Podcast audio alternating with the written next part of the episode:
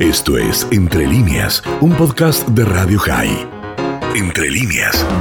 El doctor Eli Carmón es uno de los eh, mayores expertos y referentes en terrorismo y análisis en el Medio Oriente y siempre tiene la gentileza de darnos unos minutos. Hoy vamos a hablar con él eh, de un tema que, que, muchos por ahí escuchan pero que conocemos poco.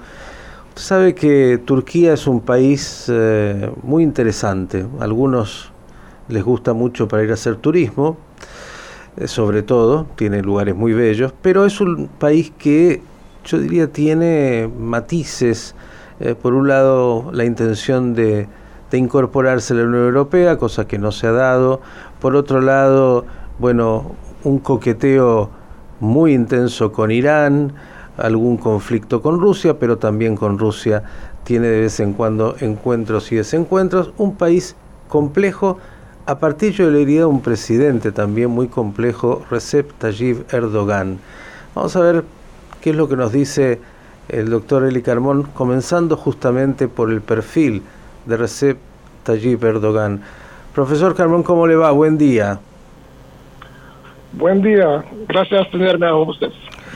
Comenzamos, eh, ¿le parece, por, por ver si usted nos puede dar una descripción de este, de este presidente tan particular que tiene Turquía? Sí, uh, señor Erdogan es uh, un líder carismático con una larga presencia en la política de Turquía empezar en los años 90, cuando fue el alcalde de Istambul, fue algunos meses en prisión durante el régimen militar por actividades islamistas. Pero a partir de 2002, su partido AKP tomó el poder y Erdogan, en una política muy inteligente, muy sofisticada, convenció a los países de Europa que puede ser un miembro importante de la Unión eh, y que quería ser eh, un país democrático. Pero al mismo tiempo hizo todo para destruir el poder militar que era de hecho el guardiano de la carácter secular desde la época de Atatürk y poco a poco eh, empezó un proceso de islamización que está continuando. Y de hecho eh, es un país que eh, quería ser el líder del mundo sunita en el mundo musulmán. En, en, una competición con Arabia Saudita, con Egipto y en un cierto senso también con Irán, que es chiita. por muchos años hubo una eh, estrategia de cero problemas con los vecinos.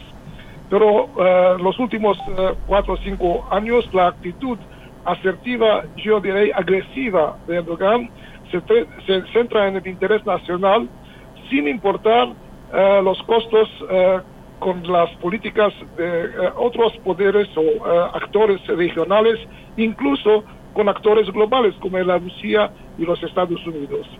Y en este sentido, Turquía es un país muy importante, no solamente en el Oriente Medio, pero lo vemos en África, en el África del Norte y eh, eh, en el plan energético en la Mediterráneo Oriental. Digamos también, doctor... tal vez, tal vez, tal vez, desde el punto de vista de Israel, se debe decir que Erdogan tiene una ideología islamista muy clara y personalmente es, es, conocido como antisemita. Nosotros algunos años atrás hicimos un análisis uh, psicológica política de su trayectoria en el país y vemos que los sentimientos antisemitas también que encontramos en documentos americanos de Wikileaks son una carácter, una característica de su personalidad. Y eso más allá, doctor Cohen, de algún rumor respecto de la salud de Erdogan y que Israel de alguna manera colaboraría con, con su tratamiento, ¿no?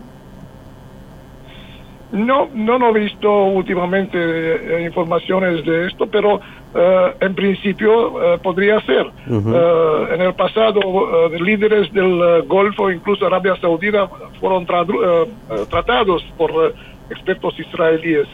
Pero creo que esto no influye sobre la ideología ni el, la ideología, ideología islamista extremista Desde ya. el antisemitismo de este líder. Desde ya. Ahora, Turquía ocupa además un lugar geográfico muy importante y, y casi es una puerta, una compuerta, y maneja muy bien esto Erdogan con Europa, pensando por ejemplo que Turquía es uno de los mayores receptores de refugiados y refugiados sirios en particular, y que esa también es un arma con la cual juega permanentemente. ¿Qué nos puede decir de esa ubicación geográfica y de este manejo político que tiene Erdogan con los distintos actores? Eh, usted mencionaba, por ejemplo, Irán, podemos mencionar Rusia, podemos mencionar Europa.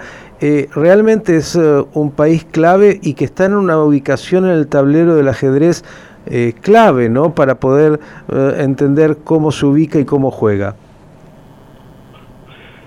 Sí, eh, se debe de subrayar el hecho que eh, desde los años 50 Turquía es un miembro muy importante, eh, tanto geopolítico como militar, de la NATO, de la alianza más importante occidental.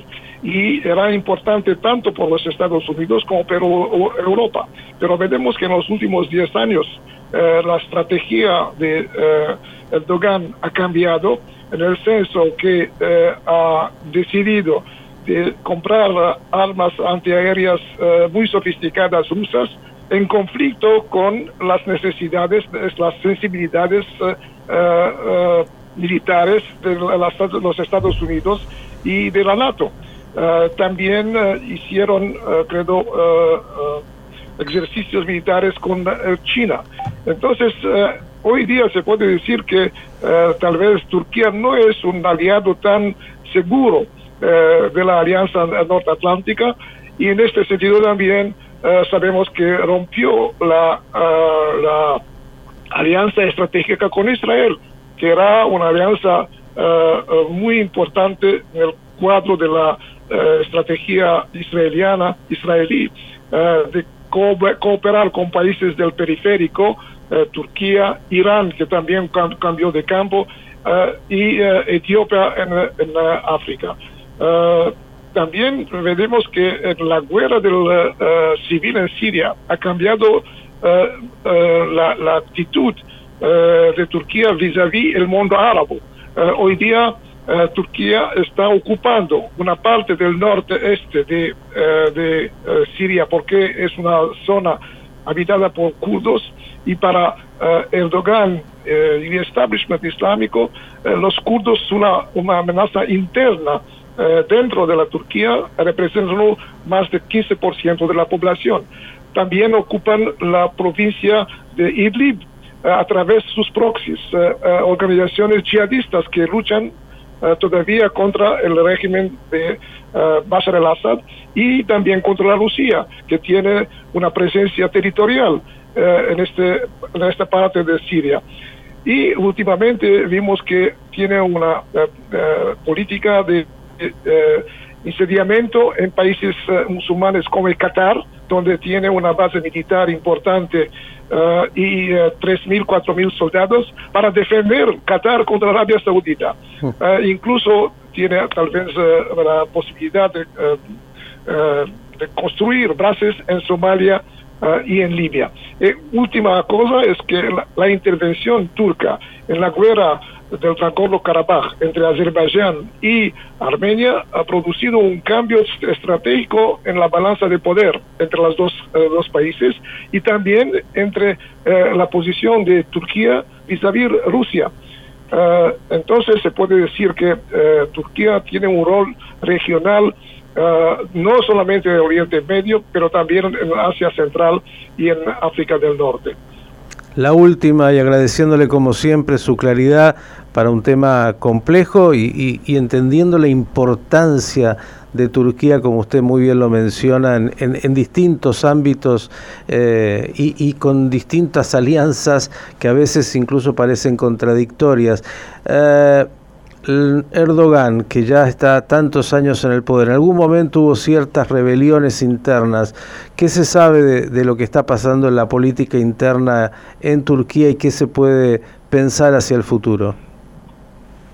Eh, eh, hoy día se puede decir que ah, hay algunos problemas internos en el sentido que eh, una parte del partido AKP, algunos líderes que fueron al poder con con Erdogan como primer ministro, después como presidente, eh, han decidido de formar un partido opuesto eh, a, los, eh, la política de AKP y dos, tres días atrás, creo, un grupo de 103 admirales turcos han publicado una letra al presidente que está contraria a la estrategia de Erdogan y algunos de ellos ya están en prisión. Uh, quería decir también que uh, el hecho que el presidente Trump dejó el poder en los Estados Unidos y Trump era considerado como el amigo personal de Erdogan por motivos que no son todavía claros.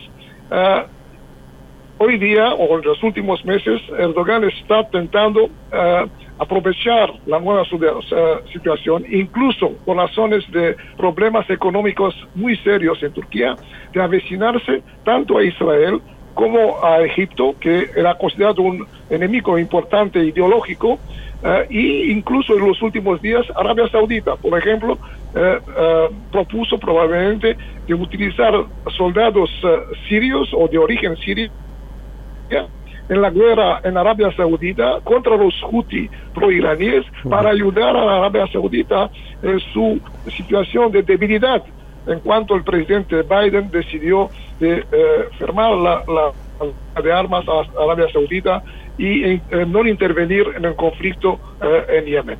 ¿Es un pragmático Erdogan mucho más que un ideólogo del Islam? Los dos, los dos. Es pragmático porque eh, entiende muy bien que eh, la, la, política eh, no puede influir siempre sobre la economía. A causa de la debilidad económica, la, los cambios e-, económicos entre Israel y Turquía, entre Turquía y Egipto, por los últimos cinco años han aumentado. contrariamente a la posición política que estaba debilitada.